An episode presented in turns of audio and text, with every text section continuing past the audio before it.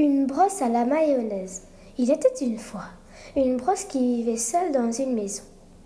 Un jour, alors qu'elle mangeait un kebab, elle a plongé sa tête dans le kebab à cause de son chien qui poursuivait un chat.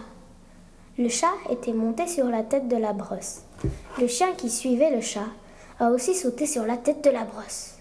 Elle n'avait donc pas fait exprès de mettre sa tête dans le kebab. La brosse, qui était toute sale, a décidé de se laver. Elle n'a pas réussi à, enlever la mayonnaise de ses poils. Elle resta donc toute sa vie une brosse à la mayonnaise. Fin.